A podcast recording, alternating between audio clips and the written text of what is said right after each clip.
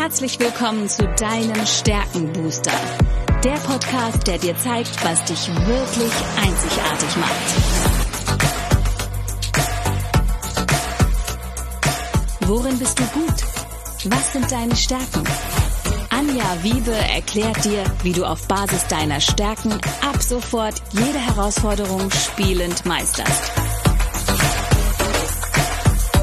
Bist du deutlich stärker, wird alles einfacher. Lass dich von Anja inspirieren. Und jetzt viel Spaß beim Zuhören.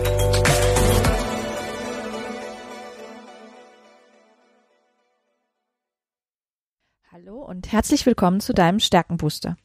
Ich weiß etwas über dich, was du vielleicht nicht weißt. Du hast Talente, die unglaubliches Potenzial haben. Und wie in der letzten Folge versprochen, möchte ich mich heute ein bisschen mehr mit dem Thema der Stärke in Verbindung mit Vorbildsein beschäftigen. Wir erleben sehr häufig, dass wir vom Außen nicht nur geprägt werden, sondern vom Außen eben auch Ideale vorgestellt bekommen, wie wir sein wollen, sogenannte Vorbilder. Zuerst einmal die schlechte Nachricht vorab. Wenn wir überall gut sein wollen, viele nachmachen, werden wir nirgendwo herausragend sein. Ähm, es gibt allerdings ein paar Spezifika, an denen wir uns orientieren können ähm, und das aber bitte immer auf unsere eigene einzigartige Art und Weise tun. Und genau darum geht es in der heutigen Folge. Ähm, es gibt ein paar Dinge, die Vorbilder ausmachen. Zum Beispiel hervorragend kommunizieren können oder ähm, visionäres Vordenken oder die Dinge anpacken, in die Umsetzung kommen und es auch bis zum Ende durchziehen. Allerdings jeder, der überall kompetent sein will, vor allen Dingen kompetent wie der andere, der wird letztlich am wenigsten effektiv sein. Das ist, glaube ich, jedem von uns klar. Es gibt so einen schönen Spruch, den ich auch immer gerne wieder nutze. Wenn ich parallel sehr viele Hasen jage, werde ich im Zweifel keinen einzigen einfangen. Erschießen wollen wir sowieso nicht. Also, ähm, die Menschen, die, und wenn ich jetzt über Führung spreche, spreche ich auch immer über Selbstführung, ähm, weil Vorbild sein ähm, kann ich nur dann, wenn ich mich selbst auch führen kann. Und ähm, genau das, was ich an anderen bewundere, ähm, das habe ich meistens für mich noch nicht realisiert. Ich habe ähm, am Anfang meiner ja durchaus vielschichtigen Ausbildung, die ich im Laufe meines Lebens gemacht habe, mal eine tolle Übung gemacht und bin gefragt worden, ähm, wen, welchen Promi findest du momentan gut? Und ich war noch nie ein großer Fanatiker von irgendwelchen Promis, also ich hatte nie irgendwelche Bravo-Poster in meinem Zimmer kleben. Aber in der Situation war gerade Weltmeisterschaft und ich habe mir tatsächlich einen Fußballer Thomas Müller ausgesucht und wusste gar nicht, warum ich das tat, aber im Laufe dieser Übung, und diese Übung ist sehr spannend und ich mache sie heute noch mit meinen Klienten, ähm, geht es letztendlich darum zu schauen, was bewunderst du an ihm und was sind die Eigenschaften. Und da kamen ein paar ganz banale Dinge raus, die auch heute noch für mich sehr viel mit meinem Wertesystem zu tun haben. Wen das interessiert, was ich da genau aufgeschrieben habe, ich habe diesen Zettel tatsächlich noch der kann mich sehr gerne persönlich ansprechen. Es ist total spannend, diese Übung für sich zu machen, mal drüber nachzudenken, wen finde ich richtig gut und was ist das Wertesystem, was verkörpert er für mich und das in ein paar Stichworten relativ zügig aufzuschreiben. Nun aber zu dem Thema Vertrauen, Stabilität, Hoffnung und Mitgefühl, weil das sind die vier Säulen von Führung. Das sind aber letztendlich auch die vier Säulen, die mir helfen, dass ich in den Erfolg komme, dass ich ähm, in ein, ein Leben komme, was mir Leichtigkeit und Freude bringt. Lass uns noch mal einen Schritt zurückgehen, denn ich beziehe ja immer alles auf das Stärkenthema. Und ohne dass du dir deiner Stärken bewusst bist, kannst du langfristig weder dich noch andere erfolgreich führen. Denn entsprechend deiner Fähigkeiten kannst du bestimmte Dinge, aber wir kommen auch immer wieder an Grenzen. Und das sind zum einen die sogenannten blinden Flecken, die wir bei unseren Talenten und Stärken immer wieder entdecken. Das sind aber auch die nicht vorhandenen Talente. Die nicht vorhandenen Talente, wenn wir dort einen zu großen Fokus drauf legen, werden wir immer wieder Energieverschwendung erleben. Das wird uns ermüden, das wird anstrengend für uns sein. Und ein ganz wichtiger Punkt, und der ist bei mir auch ganz, ganz oben angesiedelt, das bedeutet, dass wir ähm, immer, wenn wir ja an der Grenze sind, nicht mehr authentisch, wir selbst zu sein, äh, vernichten wir die Aussicht auf Erfolg. Das ist Faktum. Das heißt, wenn du zu sehr jemand anderen versuchst nachzumachen, dann wirst du nicht erfolgreich sein, denn du bist du und du bist einzigartig. Ich erinnere da immer wieder an 1 zu 33 Millionen ist die Chance, dass du auf jemand triffst, der die Top 5 Talente, nur die Top 5 in der exakt gleichen Reihenfolge hat wie du. Das heißt, die Unterschiede, die uns ausmachen, die unterschiedlichen Stärken, die unterschiedliche Art, wie die, wie die Dinge anpacken, die führen uns letztendlich letztlich zum Erfolg. Warum gibt es aber so viele Menschen, die diesen Erfolg nie finden? Das liegt vor allen Dingen daran, an dem Mangel an Selbstwahrnehmung. Und dieser Mangel an Selbstwahrnehmung führt dazu, dass wir uns selbst nicht verstehen, weil wir es einfach nicht benennen können und damit natürlich auch anderen nicht klar machen können. Menschen finden aufgrund dieser Tatsache selten einen Platz in ihrem Leben, weil sie eben das Name it, aim it, claim it nicht beherrschen und damit verwehren sie sich natürlich auch ein großes Wachstumspotenzial. Denn wenn ich in meiner Stärke, in meiner vollen Kraft bin, ich sag immer so schön, dann wird alles einfach einfacher. Warum? Weil du täglich das tun kannst, was du am besten kannst. Bitte versteht mich nicht falsch und das ist mir ganz wichtig. Du sollst nicht nur Sachen tun, die die dir Spaß machen, sondern tue sie bitte auf die Art und Weise, wie sie dir entspricht. Und das kann man relativ einfach an deinen Stärken ablesen. Ein Mensch, der seine Stärken kennt, und das ist ein sehr schöner Spruch, den ich immer wiederhole, wie ein Schreiner sein Werkzeug oder eine Ärztin ihre Instrumente. Der seine Stärken wirklich kennt, kann diese Instrumente, dieses Werkzeug zum richtigen Zeitpunkt einsetzen, in der richtigen Art und Weise. Und deshalb gibt's keine Liste von allgemein gültigen Fähigkeiten, aber es gibt zumindest Überschriften, unter denen wir bestimmte Dinge vereinen können. Wenn man sich allerdings nur auf die Schwachstellen konzentriert, und das habe ich ja gerade schon gesagt, laufen wir Gefahr, auch Selbstvertrauen zu verlieren. Und das führt natürlich auch zu einem extremen Mangeldenken und Mangelbewusstsein. Mangel dahingehend, dass wir immer versuchen, Fehler und Schwächen auszumerzen. So, und jetzt habe ich schon fast sieben Minuten erzählt und euch noch gar nichts über diese vier Säulen berichtet, aber das ist im Grunde die Basis, auf denen diese vier Säulen fußen. Denn Gallup hat über viele, viele Jahre mehrere Millionen Menschen befragt zum Thema Vorbild sein und daraus auch diese vier Säulen abgeleitet. Und ich behaupte, wenn ich mir diese vier Begriffe zu denen ich jetzt gleich nochmal komme, nicht selbst geben kann, kann ich nie auch andere Menschen führen. Und ich meine damit, dass andere Menschen dir folgen. Es ist egal, ob es dein Partner ist, es ist egal, ob es dein Kunde ist, ob es dein Mitarbeiter ist, dein Kooperationspartner, Geschäftspartner. Es geht darum, wie ich mit anderen interagiere. Und ihr werdet gleich auch Beispiele erleben aus ähm, nicht nur aus dem Bereich, wo ich als Führungskraft Mitarbeiter führe, sondern auch in politischen Bereichen oder Werbebotschaften von Firmen, wo genau diese vier Begriffe immer wieder vermittelt werden. Kommen wir nun aber zu der Frage, wie Gallup über viele, viele Jahre mit vielen Befragten herausgefunden hat, was macht ein Vorbild für dich aus? Die Frage lautete, Bitte schreiben Sie drei Wörter auf, die am besten beschreiben, welchen Beitrag diese Person zu Ihrem Leben leistet.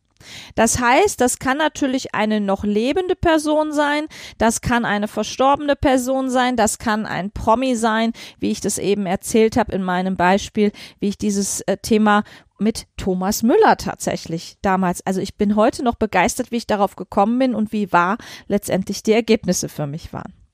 Und daraus sind diese vier Überbegriffe gebildet worden und ich möchte gerne mit dem Begriff Vertrauen starten. Und Vertrauen waren Unterbegriffe wie Ehrlichkeit, Integrität und Respekt. Das heißt, wenn ich über Vertrauen spreche, dann rede ich letztendlich darüber, über die Wahrheit, eine Verpflichtung einzugehen, ein Versprechen, was ich abgebe, über die Ehrlichkeit, wenn ich anderen signalisiere, was mein Wort wert ist. Ja, ein Vertrauensbruch, das wisst ihr auch, der ist fast nicht mehr wieder gut zu machen. Einmal Vertrauen gebrochen ist sehr, sehr schwer, wieder mit einem Menschen in eine gute, gesunde Beziehung zu kommen. Es gibt Gallup-Studien, um das jetzt auch nochmal auf den geschäftlichen Kontext zu beziehen, die weisen nach, dass Mitarbeiter, wenn sie der Führung vertrauen, also der Unternehmensführung und auch ihrer unmittelbaren Führungskraft, eine viel höhere Wahrscheinlichkeit haben, emotional gebunden zu sein.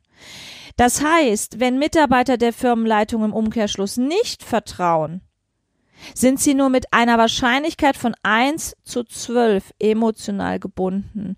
Also nur jeder zwölfte Mitarbeiter ist für, total produktiv in diesem Unternehmen unterwegs. Ähm, wenn ich natürlich Vertrauen erzeuge, habe ich eine sechsmal so hohe Wahrscheinlichkeit. Ich will euch aber jetzt hier nicht mit Zahlen ähm, ja, zuballern, sondern es geht darum, wenn ich vertraue, erhöhe, erhöhe ich nicht nur die Geschwindigkeit, sondern auch die Effizienz. Und wenn ich nicht mehr vertraue, dann kann das natürlich auf meinen Arbeitsstil, aber auch auf die Persönlichkeit extremen Einfluss nehmen.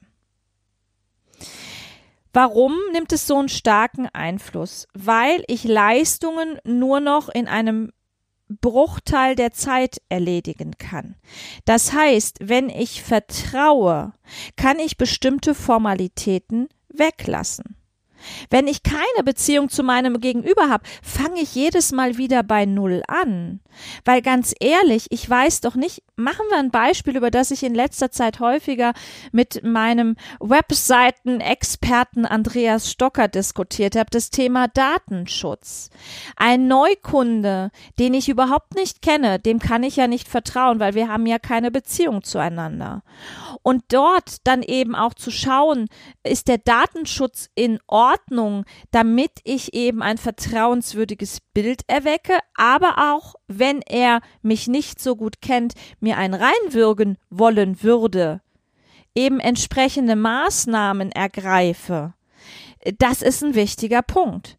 Und jetzt überlegt mal, Menschen, mit denen ihr lange zusammenarbeitet, mit denen müsst ihr nicht klären, äh, wenn ich mich mal wegdrehe und mit jemand anderem rede, wenn ich, wenn ich mit jemandem anderen spreche oder vielleicht auch leiser spreche, hat derjenige nicht sofort das Gefühl, dass ich tuschel sondern er weiß, dass ich wohlwollend ihm gegenüber bin. Und ihr könnt euch vorstellen, dass so eine Art der Arbeit natürlich viel, viel klarer und einfacher ist und natürlich auch effizienter ist. Wenn ich hinter jedem Wegdrehen und Tuscheln etwas vermute und dem anderen nicht vertraue, weil ich denke, er redet gerade über mich, werde ich im Zweifel nicht produktiv sein.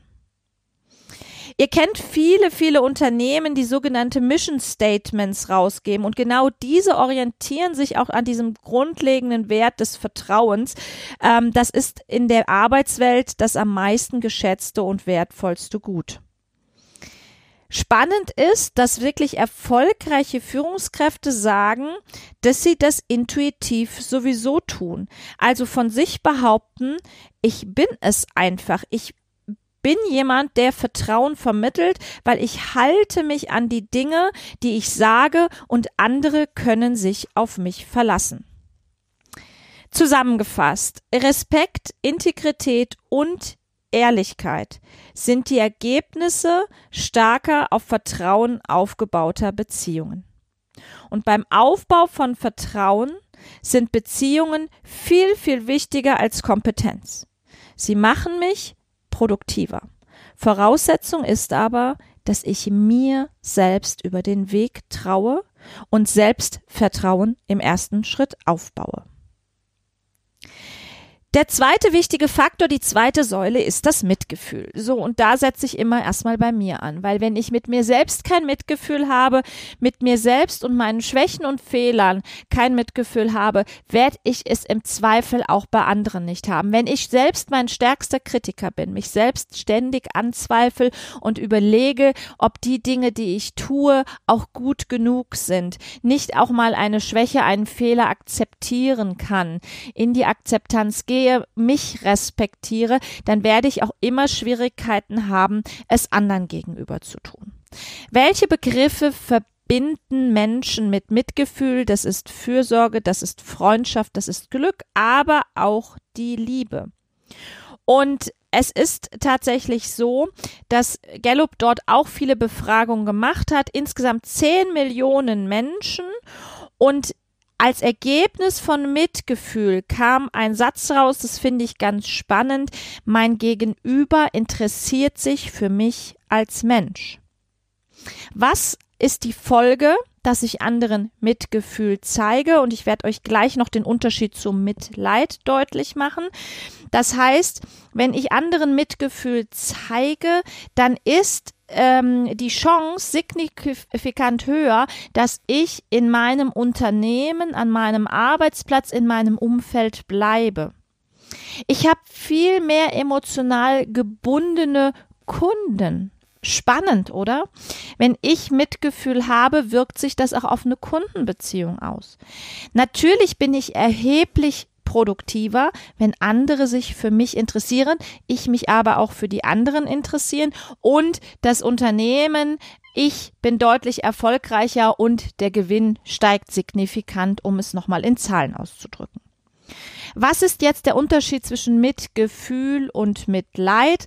Der Unterschied besteht für mich vor allen Dingen darin, dass ich mich in einen anderen hinein versetzen kann, aber nicht in das Leid mitverfalle. Also wenn es darum geht, zu jammern, zu meckern, zu motzen, in diese schlechte Energie reinzugehen, dann bin ich definitiv raus. Denn das ist für mich kein Mitgefühl. Den anderen aber regelmäßig zu fragen und echtes, aufrichtiges Interesse zu zeigen in der Frage, wie fühlst du dich gerade? Und dann natürlich ihm auch zur Seite zu stehen, mich aber auch abgrenzen zu können in manchen Situationen und eben nicht ins Jammern, ins, ins Leid mit rein zu verfallen. Das ist für mich ein essentieller Unterschied.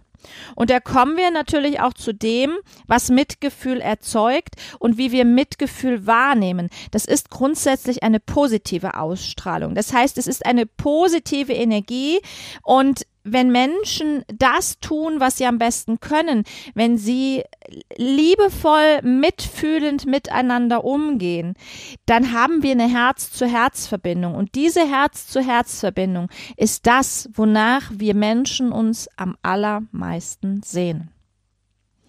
Und da ich jetzt schon wieder 15 Minuten gesprochen habe und ich aber diese vier Säulen so essentiell und wichtig finde, würde ich einfach noch eine zweite Folge hinterher machen, denn die Stabilität und vor allen Dingen auch die Hoffnung ist das, was für uns Menschen gerade in der heutigen Zeit auch eine hohe Relevanz hat, sehr, sehr wichtig ist. Und wie ihr das euch selbst und dann eben auch anderen geben könnt, verrate ich euch in der nächsten Folge. Jetzt sage ich erstmal Danke fürs Zuhören. Wir schauen uns nochmal genauer an Vertrauen und Mitgefühl und in dem nächsten Schritt Stabilität und Hoffnung. Und ich hoffe und wünsche, dass du selbst mit dir das größte Mitgefühl hast und dir selbst vertrauen kannst. Ein Tipp zum Schluss. Wer seine Stärken kennt, kann genau diese vier Säulen eins zu eins für sich und andere ableiten. Ich wünsche dir viel Spaß bei allem, was du so vorhast und ganz viel stärkende Grüße an dich.